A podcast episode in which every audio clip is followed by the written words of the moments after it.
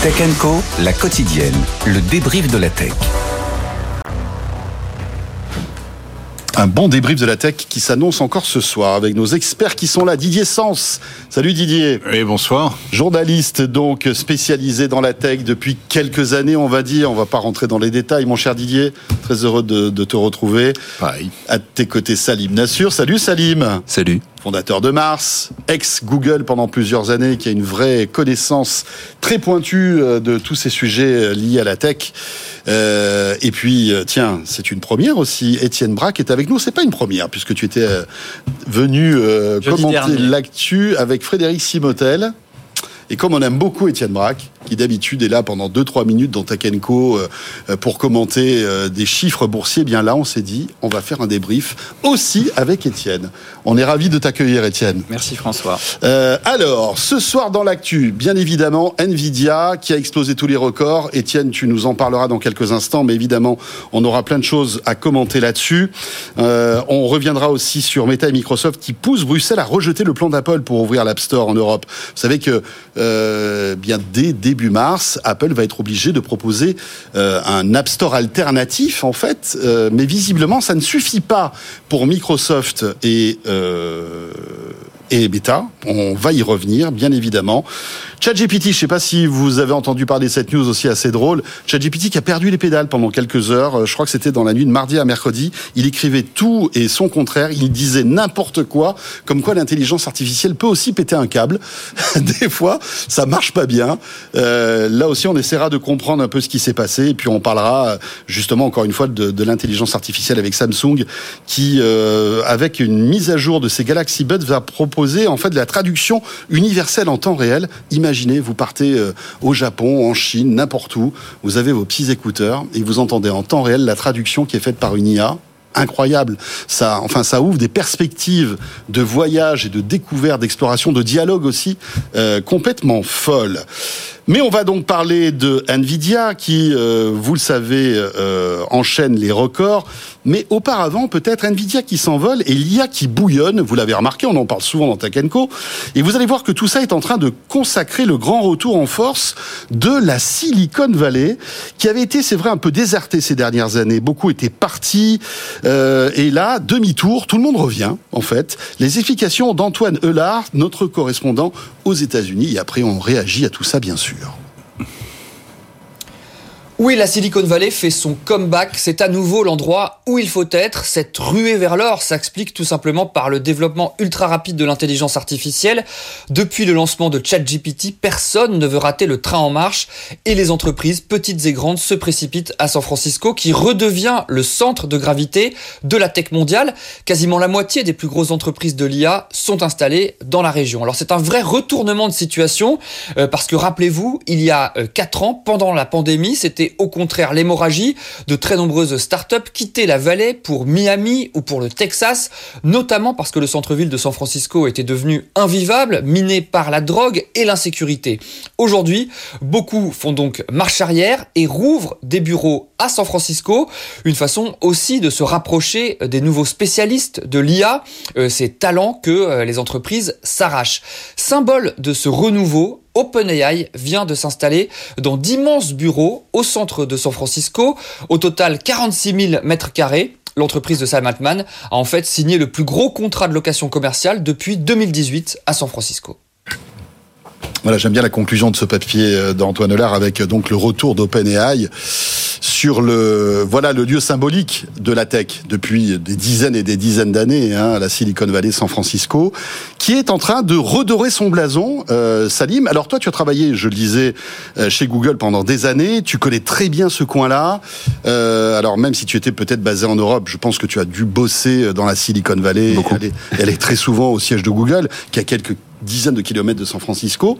Euh, qu'est-ce qui s'est passé? San Francisco était une ville vraiment adulée, euh, qui, était, qui était vraiment hyper hype, et puis il y a eu la descente aux enfers. Alors, oui, San Francisco était euh, Donc, comme tu disais, j'ai passé beaucoup de temps là-bas. Et il faut voir que San Francisco fait partie de la Silicon Valley, mais la vraie Silicon Valley, quelque part, elle a toujours été un petit peu plus bas, Ailleurs, vers Saint-José, etc. Exactement. Et parce que c'est là où tu avais le siège d'Apple, qu'on voit derrière, Hmm. Cupertino, le siège de, de, de Google à Mountain View, etc. Mais c'était un peu le hub. Mais c'était vraiment effectivement un peu le hub et il y avait surtout les startups un peu euh, effervescentes qui, qui, qui démarraient un peu là-bas. Et ce qui s'est passé pour répondre à ta question, bah, c'est simple. Au niveau du Covid, à un moment quand tout le monde s'est mis à faire du télétravail, bah, tu te dis en fait c'est assez simple. Tu, tu, tu es un ingénieur ou tu travailles dans ces boîtes tech, tu gagnes bien ta vie.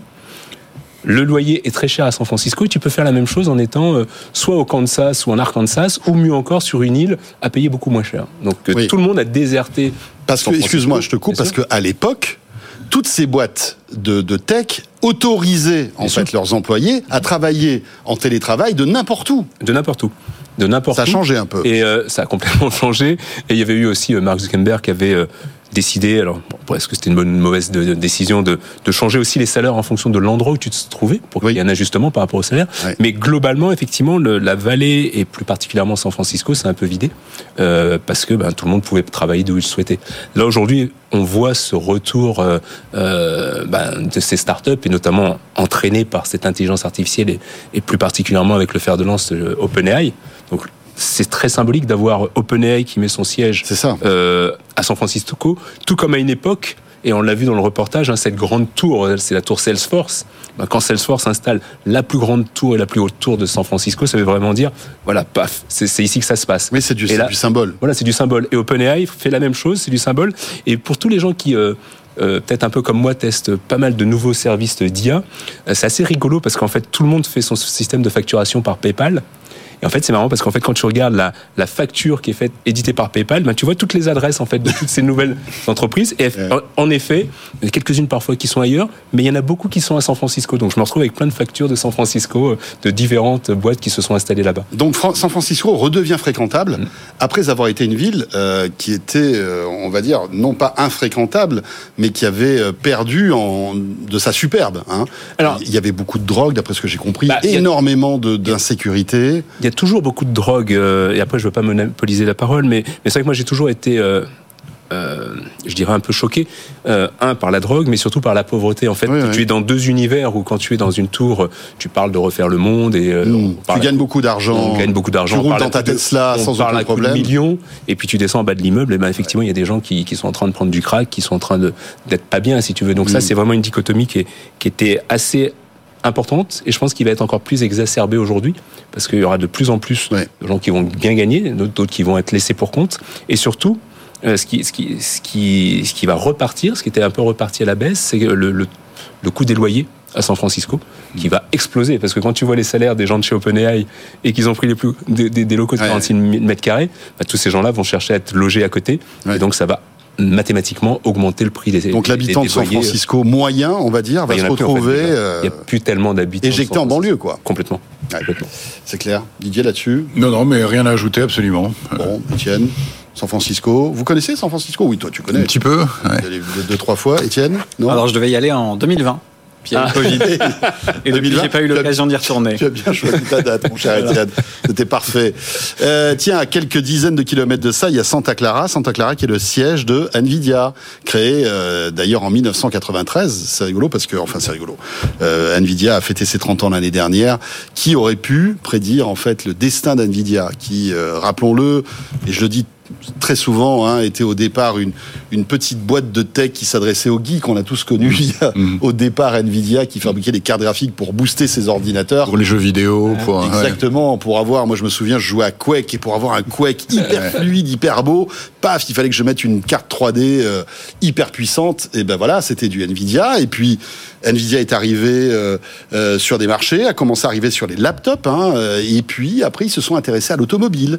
Ils se sont intéressés. On, on voit que le, le patron d'Nvidia, qui est quelqu'un de très visionnaire et qui euh, vraiment essaie d'avoir toujours un coup d'avance, a pensé très vite à l'automobile parce qu'il a vu qu'on parlait de, de voitures autonomes. Après, il y a eu le minage de, De crypto-monnaies. Et puis là, Voilà, encore une fois une opportunité incroyable. Cette puissance de calcul qu'il y a dans les cartes graphiques Nvidia, eh bien, c'est la chair à canon de l'intelligence artificielle générative. C'est fou.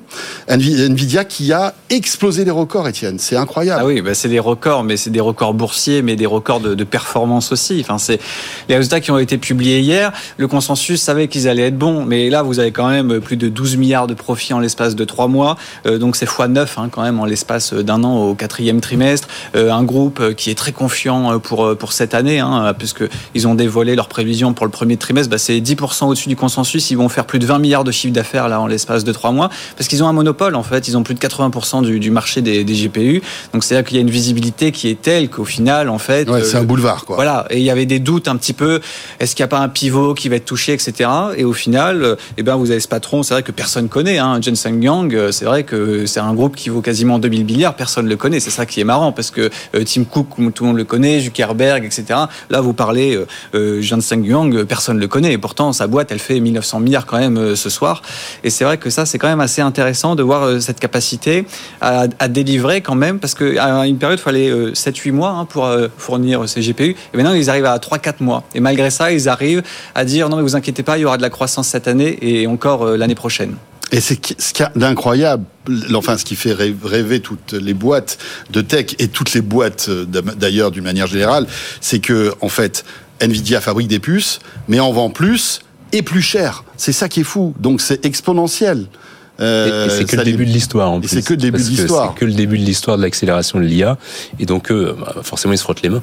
Euh, et, et, en plus, c'est que le début de l'histoire parce que il y avait quand même une restriction sur 2023 où ils pouvaient pas vendre à la Chine, justement parce qu'en fait, les Américains avaient mis un embargo pour limiter un peu les capacités des Chinois sur justement le développement de leur intelligence artificielle. Donc ils ont été obligés de reprocesser un certain nombre de puces pour les réadapter au marché. Donc là, les chiffres que tu annonces, hein, Étienne, c'est sans le marché chinois. Et donc imagine cette année quand ils vont pouvoir retourner dessus. C'est colossal. En fait. Ils vont pouvoir y retourner en Chine? Oui, avec euh, une puce un peu dégradée. En fait. Oui, c'est-à-dire qu'en fait, c'est comme ils avec Qualcomm. Mm. Qualcomm avait, je crois, la possibilité, l'autorisation de vendre des puces 4G à Huawei, mais pas des puces 5G. Ben, on est à peu près la même chose. Ils peuvent pas vendre la H100 sans rentrer dans les techniques. Voilà. Et c'est un, un, dégradé. Vraiment la puissance dégradée euh, qui, qui le... Et ce qui est rigolo, c'est que j'avais vu, j'ai vu ça dans un article une fois. Euh, les, les, Chinois sont empressés d'acheter plein de trucs. Euh, par un autre circuit ouais. et démonter les puces pour pouvoir les remettre dans C'est vrai C'est incroyable. c'est incroyable. Ouais, c'est vraiment la, la course à, à l'or et c'est eux qui ont l'or. Euh, après, c'est marrant parce que, bon, comme ça, je fais souvent des conférences, donc je suis content parce que j'avais dit depuis janvier, acheter du Nvidia, acheter du Nvidia, janvier de l'année dernière, hein, janvier 2023. Donc ceux qui en ont acheté, euh, ben voilà, vous pouvez me remercier. Ouais. Mais c'est surtout que, en fait, c'est assez marrant de voir. Tu prends que... combien de pourcentage C'est gratuit C'est cadeau. Mais parce que je crois que l'action la, a doublé quoi en... Non, elle a, elle a, elle a pris 60% depuis le début de l'année. De cette année, mais 60% depuis, depuis, depuis le, début de l'année. Depuis le début de l'année dernière, elle a pris 500%. Didier 500%. Pourquoi on n'investit pas On savait en plus qu'NVIDIA c'était voilà. pas mal. 500 fou quand même. Non, ce qui est extraordinaire, c'est que, que, cette boîte a réussi à, à, changer complètement de paradigme, de passer effectivement, comme tu le disais, de la petite boîte de, de fabricant de, de, cartes vidéo, euh, et s'est trouvé un, une, une, une, une, nouvelle euh, raison d'être avec effectivement dans un premier temps la crypto-monnaie, ce qui est incroyable parce que les crypto-monnaies arrivaient, mais il n'y avait rien pour les faire tourner, et eux ils sont arrivés, ils ont dit mais nous on a des puissances de de calcul. En fait, je soupçonne que c'est l'inverse. C'est-à-dire que les gens qui font des crypto-monnaies se sont dit Waouh, ils ont ouais. une telle puissance de calcul qu'on va s'en servir. Et, et, de fil en aiguille, c'est comme ça qu'on est arrivé à l'intelligence artificielle, parce qu'il y a besoin pour entraîner les modèles de langage et pour les faire fonctionner, on a besoin de, de, d'un traitement ultra rapide. Alors, Nvidia est bien, mais pour l'instant, il reste toujours sur la même gamme de produits, mmh. avec les mêmes recettes. Et c'est là que, on va peut-être en parler, mais l'arrivée de Grog va peut-être changer euh, la donne parce que ils sont partis de zéro en disant nous, on va créer le processeur qui va être optimisé uniquement pour le traitement du langage. Euh, Est-ce que euh, ça suffit pour euh, déstabiliser Nvidia? Je crois pas, mais je pense que là, en l'occurrence, on franchit une nouvelle étape et on arrive, comme Qualcomm a réussi à rebondir avec le marché des smartphones, euh, enfin plutôt à rebondir, à se créer mmh. une véritable oui légitime, légitimité légitimité sur le marché des, des, des, smartphones. des smartphones. Je pense que l'arrivée de de petites boîtes comme comme Grok va un peu bouleverser le marché aussi. Alors vous dites Grok, c'est quoi? Est-ce que c'est l'IA de Elon ça n'a rien à voir avec. Mais non, ça n'a rien à voir. Ça s'écrit pas de la même manière. Hein. Là, c'est Grok avec un Q. D'ailleurs, ils sont pas contents. Hein. Ils ont, ils disent qu'il y a un plagiat sur le nom et ils en veulent à Elon Musk qui a un tu nom pareil. Bah, c'est vrai que ça, être associé à Elon Musk, c'est pas toujours toujours évident. Euh, Juste un mot sur Nvidia parce que bon, évidemment, tout, est, tous les indicateurs sont au vert. Certains disent que on vit une bulle une bulle de l'intelligence artificielle. Et quand cette bulle va exploser, Étienne, on peut euh, s'attendre peut-être à une dégringolade mm. eh ben, du succès de Nvidia. Est-ce que tu le vois dans, dans, tes indicateurs ou pas? Ouais, Quand je regarde le cours de bourse de Nvidia, ça me fait penser à Tesla. Euh, souvenez-vous, en 2020-2021, euh, l'action Tesla était passée de 32 dollars à plus de 400. Et à l'époque, alors on parlait beaucoup plus d'Elon Musk. Hein. Elon Musk était même la première fortune mondiale à chaque fois que le cours de bourse montait. Et puis c'était super parce que les marges qui rachète Twitter, bien sûr. Les, marges, les marges étaient, les marges étaient superbes. C'était même mieux que les marges de, l'automobile en Allemagne. Et puis ils allaient tout casser le marché. Et puis c'était les meilleurs, machin et tout. Et puis ensuite il y a la concurrence qui est arrivée. Et là, bam, ben, il y avait plus les mêmes marges. Et puis bon, on connaît aujourd'hui euh, Tesla. Euh, on en parle de, moins en moins. Et c'est vrai que là, ça fait un peu le, même effet sur euh, Netflix dans le sens sur Nvidia. Nvidia, dans le sens où pour l'instant en fait il y a que donc ils ont 80% de part de marché. leur carte graphique ils les vendent 40 000 dollars c'est non négociable. Hein. Alors peut-être qu'avec euh, euh, notamment euh, Meta, là, ça va pouvoir peut-être négocier un peu parce qu'ils vont en acheter 350 000 apparemment. Donc bon, ça fait quand même des commandes à plusieurs dizaines de milliards de dollars. Mais aujourd'hui, à ce prix-là, les startups qui veulent faire de l'intelligence artificielle, ils peuvent pas s'en payer parce qu'une carte, ça suffit pas. Il faut s'en acheter des dizaines. Donc à chaque fois, le ticket d'entrée, c'est plusieurs millions de dollars. Et donc là, en fait, ils sont dans un monopole où au final, tout est permis. Quand vous regardez les résultats d'hier soir, c'est quand même assez dingue. Mais vous avez une marge nette de 53%, une marge d'exploitation de 70%. Enfin, c'est dingue, quoi. Enfin, il y a personne.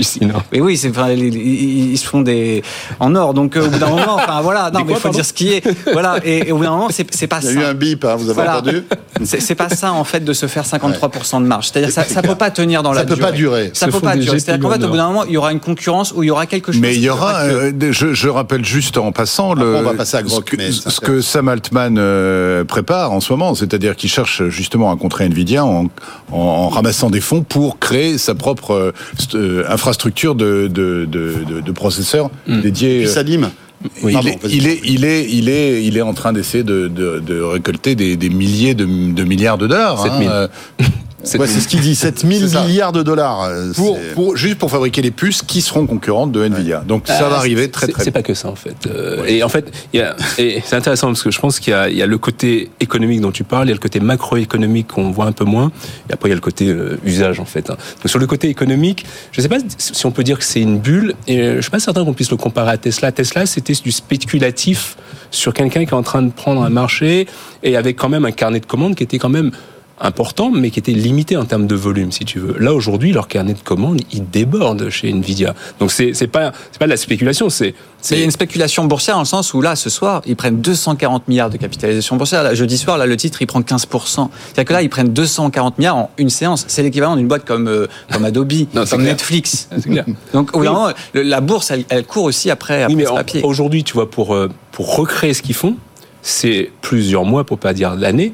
Donc c'est, je comprends ce que tu dis dans une spéculation, mais c'est une spéculation qui est moins hasardeuse qu'un Tesla, parce que avant de remplacer cette hégémonie, il va se passer un petit moment. Tu vois, le temps que tu te retournes, que tu recrées ton usine, que tu apprennes à, à faire exactement les circuits qu'ils font, c'est pas tout de suite en fait. Donc ils ont, ils sont sur un monopole où effectivement ils distribuent les cartes. Donc ça c'est pas d'un point de vue économique, mais après d'un point de vue macroéconomique.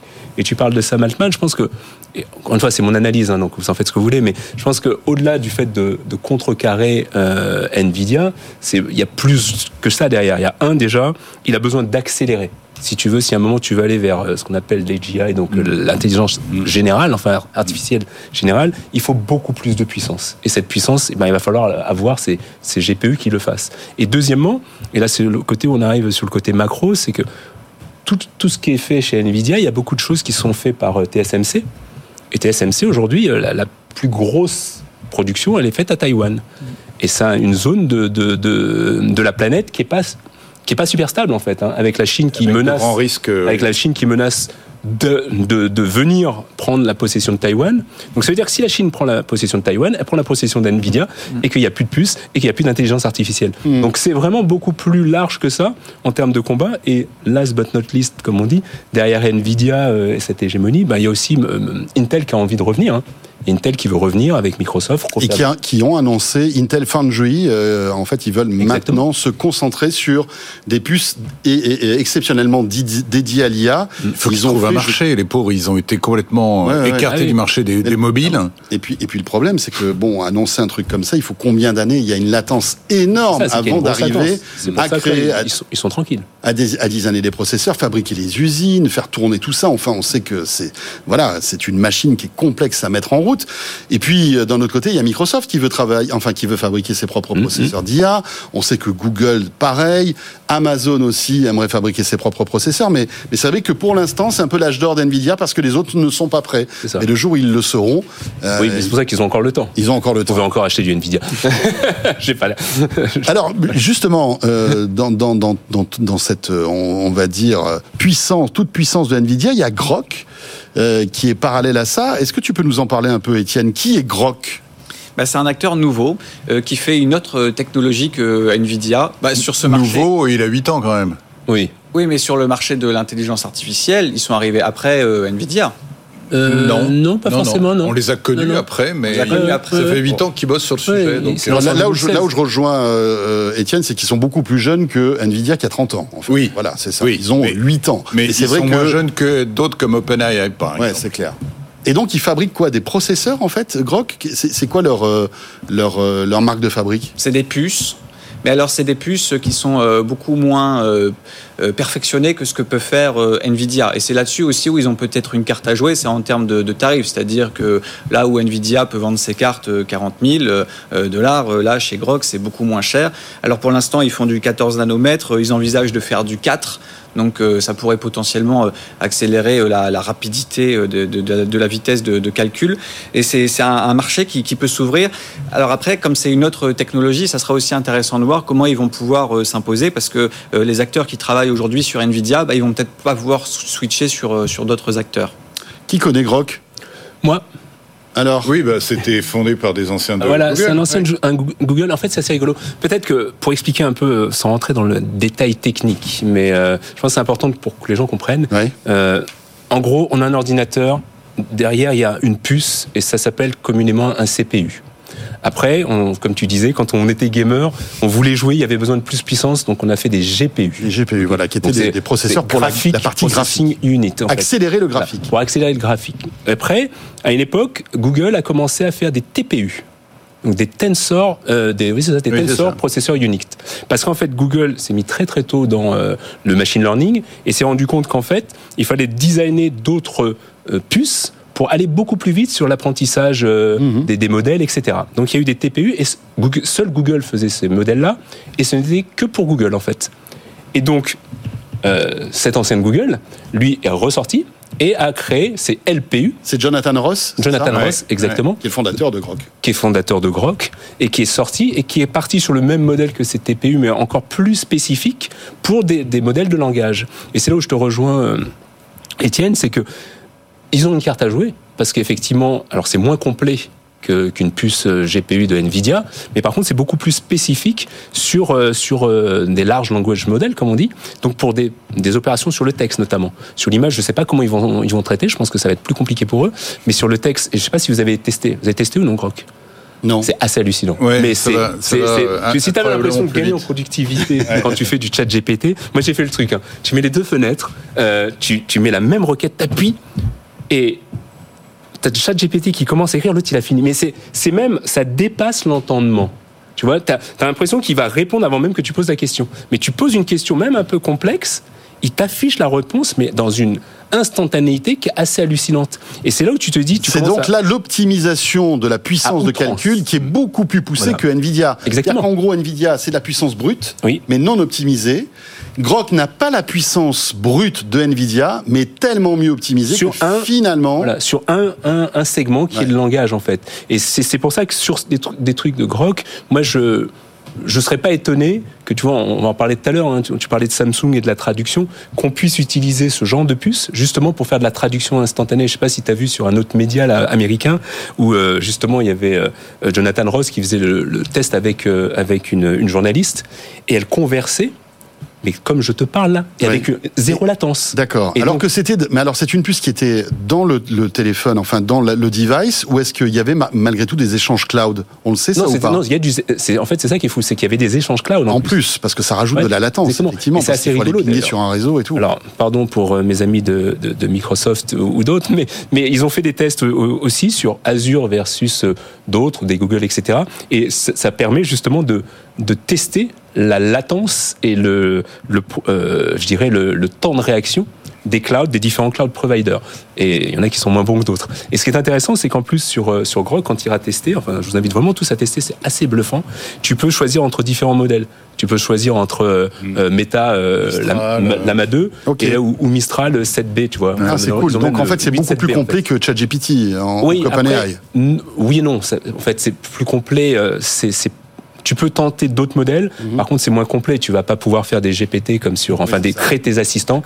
Et juste pour terminer là-dessus, c'est là où ils ont été super malins, Grok, contrairement, tu vois, à des Nvidia, etc. C'est qu'en fait, ils font le, la partie hardware, mais personne n'en aurait parlé s'ils n'avaient pas créé cette interface de chatbot en fait. Et c'est là que c'était smart en fait, parce que quand tu y vas, et vraiment je t'avoue, moi j'ai été impressionné par la vitesse. C'est leur meilleure vitrine technologique, la rapidité. C'est de, de l'ordre de 1 à 10 ou 1 à 20 par rapport à la rapidité d'un chat GPT. C'est fou. C'est fou, hein ouais, C'était euh, d'ailleurs l'obsession du fondateur de Spotify qui voulait que oui. ses chansons, en fait, se lancent quand on appuyait sur le bouton lecture en euh, un dixième de seconde. Enfin, je sais pas le, le, le, chiffre exact. Et il a, il enquiquinait ses ingénieurs pour arriver à cette instantanéité. C'est-à-dire, tu cliques, paf, t'as la chanson mm. qui part. Euh, et ça, on, on, revient un peu. À, alors, c'est pas du tout la même technologie, mais c'est intéressant de voir que ouais, non, mais la rapidité, c'est un argument en fait, ouais. un argument de, de, vente et de démonstration. Et c'est rigolo parce que juste pardon, si tu reprends l'exemple de Spotify, ouais. est le bon, euh, c'est imagine, tu demandes une chanson. Et dans la, la seconde d'après, t'as écouté toute la chanson. ouais, c'est ça, ça en fait. C'est exactement ça. Tu demandes un truc, et là je lui ai demandé un truc complexe, genre fais-moi le résumé de tel article, plus fais-moi un tableau comparatif. Et tu l'as instantanément. Et tu l'as instantanément, mais tu dis mais alors que ChatGPT commence à peine à euh, cracher son truc. Et ouais. tu, je comprends même pas comment c'est possible en fait à ce niveau-là. C'est tellement rapide, c'est fou. Bon, ouais. vous savez quoi On va se remettre de toutes nos émotions dans un instant. Étienne Braque. Euh, Salim qui est avec nous, Salim Nassur et Didier Sens. On va attaquer notre deuxième partie de ce débrief dans un instant. Bientôt 20h30. On revient juste après l'info écho sur BFM Business. Encore un grand merci d'être avec nous comme chaque soir. À tout de suite.